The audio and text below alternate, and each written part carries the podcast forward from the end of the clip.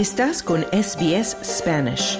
Encuentra más historias fascinantes en sbs.com.au barra Spanish.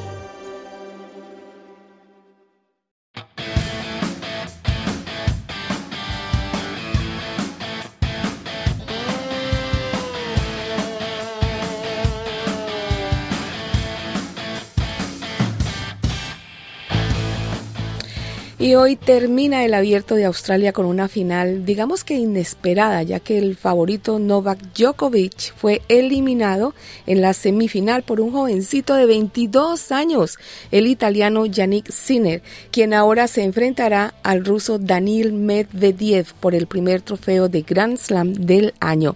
Anoche la bielorrusa Arina Zabalenka se alzó con el trofeo femenino, ganándole a la jugadora china Qin Wen-yang. Ya me dirás tú, Claudio Vázquez, si lo pronuncié bien o no. Ah, tú has estado en este torneo al pie del cañón todo el tiempo. Cuéntanos cómo te ha parecido en general el torneo antes de hablar de los resultados. Por supuesto, Carmenza, muchas gracias por tenerme aquí en el estudio para hablar de este emocionante Australian Open que ha tenido, bueno, noticias sorpresivas, ha tenido emoción, como cada año.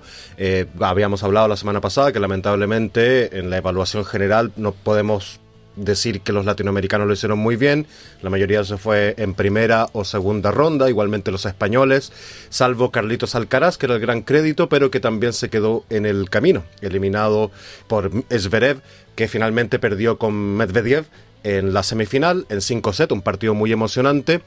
En el cuadro masculino, uh, por ejemplo, la final, si bien no es la esperada, como tú decías, porque no está Djokovic, sí a las semifinales llegaron los cuatro mmm, sembrados, ¿no? El número 1, 2, 3, 4, y pasaron finalmente a la final el número 3 y el número 4, ¿no? Medvedev y Sinner. Así que podríamos decir que de todas maneras una final de alto nivel. En las mujeres fue un poco diferente porque Zabalenka sí llegó, que era la sembrada número 2, Kokogov, la número 4, se eliminaron en semifinales, quizás en una final adelantada que podemos conversar un poco más, pero de todas maneras fue una final emocionante con Zabalenka reafirmando su poderío, pero vamos a hablar de eso luego.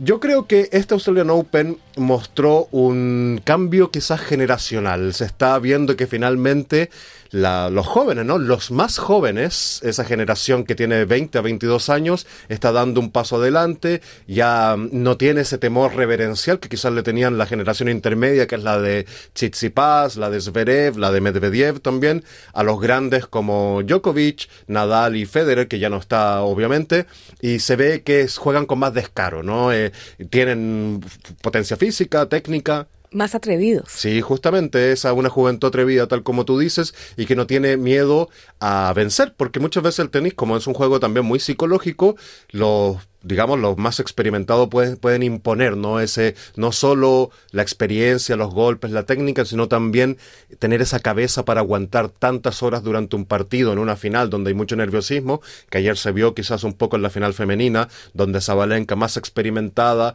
eh, logró también manejar mejor esos momentos de tensión. Eh, si quieres podemos hablar de la final femenina. De una vez, vamos para allá. Precisamente te iba a comentar que la jugadora china al final, ella misma decía que se sentía un poquito dijo mm. ella en, en, sus comentarios, y se le veía el mm. bajón que tenía. Y a Zabalenka, pues obviamente muy contenta porque había ganado, pero le decía, no te preocupes, que algún día vas a llegar allí. Sí, sí, justamente. Jugar una final en el Rod Laver, estadio lleno, con todo el mundo mirándote por televisión, es, no es fácil, ¿no? Y no es fácil para una jugadora como Ching Wen-Jong, que tiene apenas 20 años, primera vez en una final de Grand Slam, contra una experimentada Zabalenka que ya tiene finales ganadas y finales perdidas, dos Grand Slam, recordemos, aquí en Australia, con el de ayer, y se vio que Ching, eh, Ching Wen-Jong falló, por ejemplo, mucho en, el saque, ¿no? Cometió dobles faltas en momentos cruciales del partido y Zabalenka lo aprovechó. Recordemos que Zabalenka durante muchos años tuvo grandes problemas con su saque, grandes problemas realmente. Era una jugadora con un potencial tremendo que fallaba muchísimo, eh, a un nivel impresionante. Mejoró eso y se volvió una jugadora completa que tiene una fuerza impresionante, juega de manera rápida, siempre quiere vencer. Quizás se apura un poco Zabalenka a veces en terminar los puntos, pero ayer Jean no tuvo grandes respuestas. Algunos games los jugó bien, los pudo cerrar, pero nunca la incomodó. Tú también lo viste. Eh, fue una final que quizás podría haber sido más competitiva, pero Zabalenka se impuso desde el principio al final. Sí, así es. Bueno, y se llevó otra vez su trofeo. Uh -huh. ¿Qué se espera para esta noche? Esta noche es un gran partido. Yannick Sinner, el jovencito de 22 años italiano, tal como tú decías, viene a retar a Daniel Medvedev, que ya es más experimentado, que ha ganado Grand Slams, ha perdido Grand Slams también, em, pero yo veo como favorito a Sinner porque hay algunos factores importantes. Si bien tienen un nivel parecido, recordemos que Medvedev es el sembrado número 3, Yannick Sinner es el sembrado número 4, Sinner viene con mucho menos horas de juego. Sinner, de hecho, casi eh, ha, acabado todos sus partidos en tres sets.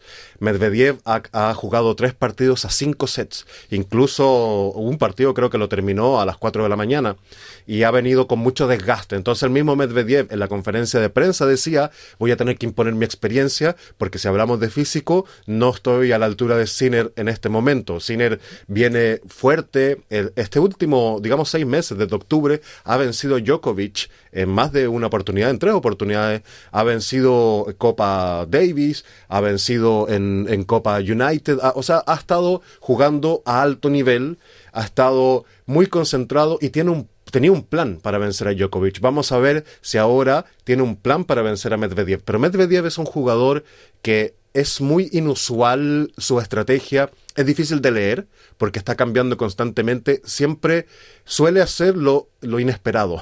en el tenis muchas veces se espera que si te llega un, tiro cruzado, quizá la devuelvas cruzada, Medvedev te va a jugar una pelota que no esperas, siempre. Entonces, esa es la clave de su éxito, aparte es muy alto, tiene muy buen saque, pero a Sinner lo veo fuerte.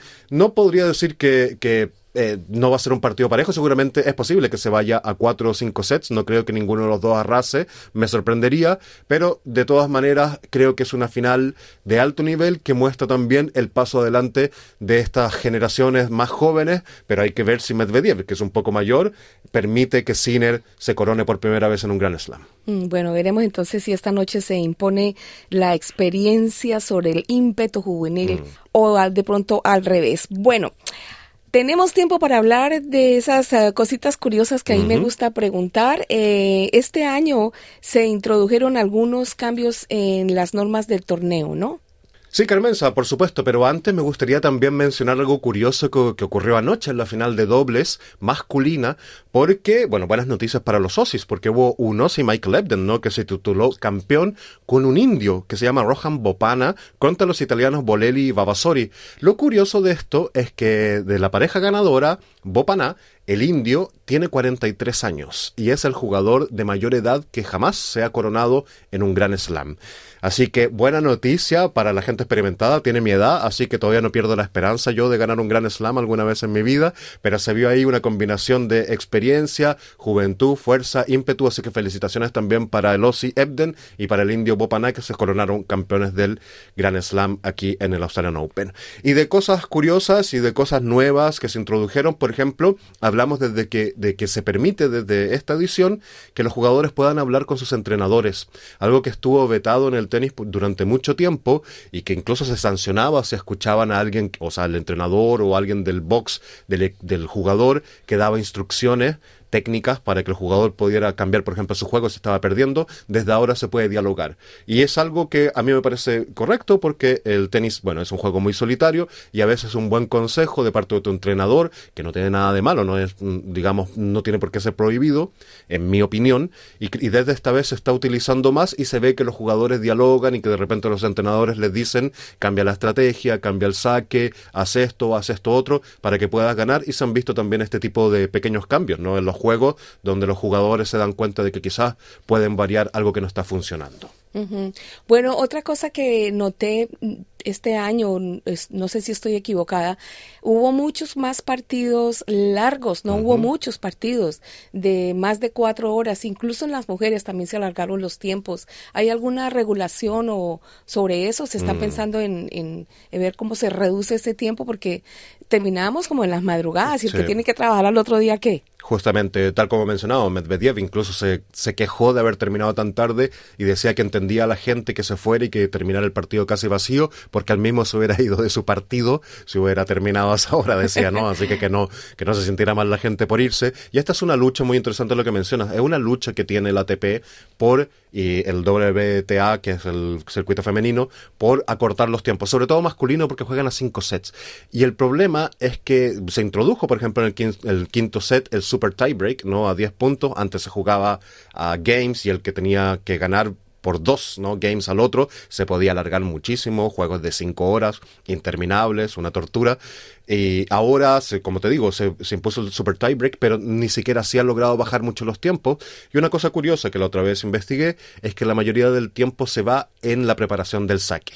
Y si bien hay un reloj que marca 25 segundos, que lo activa el umpire para que el jugador tenga ese tiempo para sacar, muchas veces igualmente se pierde tiempo porque están los, los, chicos de los pasapelotas que se toman un poco más de tiempo y ese es el 75% de un partido se va en la preparación de los saques.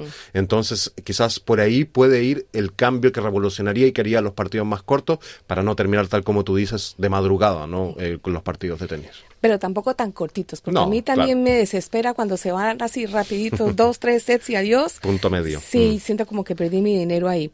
Bueno, para los que somos neófitos en estas cosas de tenis, ¿por qué se dice sembrados para hablar de la posición en que se encuentran los jugadores en el ranking mundial? Bueno, esto viene del verbo to sit, ¿no? Como de sembrar en inglés, pero nosotros más bien le podríamos llamar cabeza de serie, que significa que son los mejores jugadores del ranking que llegan al torneo, llegan al torneo y esa es la posición que tienen con la idea de que no se enfrenten los mejores en las primeras fases. Entonces, por ejemplo, número uno, Novak Djokovic, que vino al torneo, sembrado número uno, lo ponen en una punta del, digamos, del cuadro y a Carlos Alcaraz, que era el sembrado número dos, lo ponen en la otra punta del cuadro para que se sigan avanzando, se enfrenten en la final, no en instancias, digamos, mm. previas donde se pierde la emoción. Entonces, eso es lo sembrado. Generalmente coincide con el ranking en los Grand Slam porque vienen todos los jugadores, pero hay torneos menores donde no se inscriben todos los jugadores los mejores y depende del ranking quién es el sembrado número uno, que es supuestamente el mejor jugador luego el que lo sigue en el ranking es el sembrado número dos y así sucesivamente. Bueno, y finalmente, ¿Por qué se le llama el deporte blanco? Se le llama el deporte blanco porque, bueno, este fue un juego que inició con la aristocracia, es, de origen francés, ¿no? El tenis, y lo jugaba, como decía, ¿no? Los, los nobles, y se jugaba de vestido de blanco, ¿no? Porque eso representaba la aristocracia, la nobleza, y eso fue cambiando con el tiempo, salvo en Wimbledon, ¿no? Donde todavía la tradición dice que los jugadores se tienen que vestir de punta en blanco, desde las zapatillas hasta la, gorra que utilizan, todo debe ir en blanco, porque, bueno, es un juego tradicional, Wimbledon es el torneo más tradicional, también se le llama deporte blanco porque es un deporte correcto, de caballeros, de gente, de mujeres eh, de buena educación, que no reclaman, no como el fútbol, pero mayormente viene por eso, porque tradicionalmente se jugaba así y una pequeña, eh, digamos, cambio que se hizo en Wimbledon, muy bienvenido, fue que a las mujeres se les permite utilizar ropa interior de otro color porque era muy incómodo para las mujeres también cuando tenían su periodo vestirse de blanco y esa es una innovación que se hizo en los últimos años, muy bienvenida por parte del circuito femenino. No, pues muchas gracias entonces por lo que nos corresponde a las mujeres. Y eso de que de, caballeros no todos se portan tan bien, Claudio. No, no, por supuesto He visto más de unas ah, pataletas allí muy, mm. muy groseras. En Australia tenemos a Nick Kyrgios. Sí, señor, para, para comenzar. Bueno, Claudio Vázquez, muchísimas gracias por tu cobertura del Abierto de Australia en compañía de nuestro compañero Juan Moya. Y supongo que no te vas a perder la final esta noche. No, por supuesto que no. Voy a estar muy atento a ver lo que pasa. Y si bien me gustaría que ganara Sinner, Mm, creo que va a ser un juego competitivo y los dos se merecen levantar la corona de la Australian Open. Pues que gane el mejor. Muchas gracias. No, no hay de qué. ¿Quieres escuchar más historias como esta? Descárgatelas en Apple Podcasts, Google Podcasts, Spotify o en tu plataforma de podcast favorita.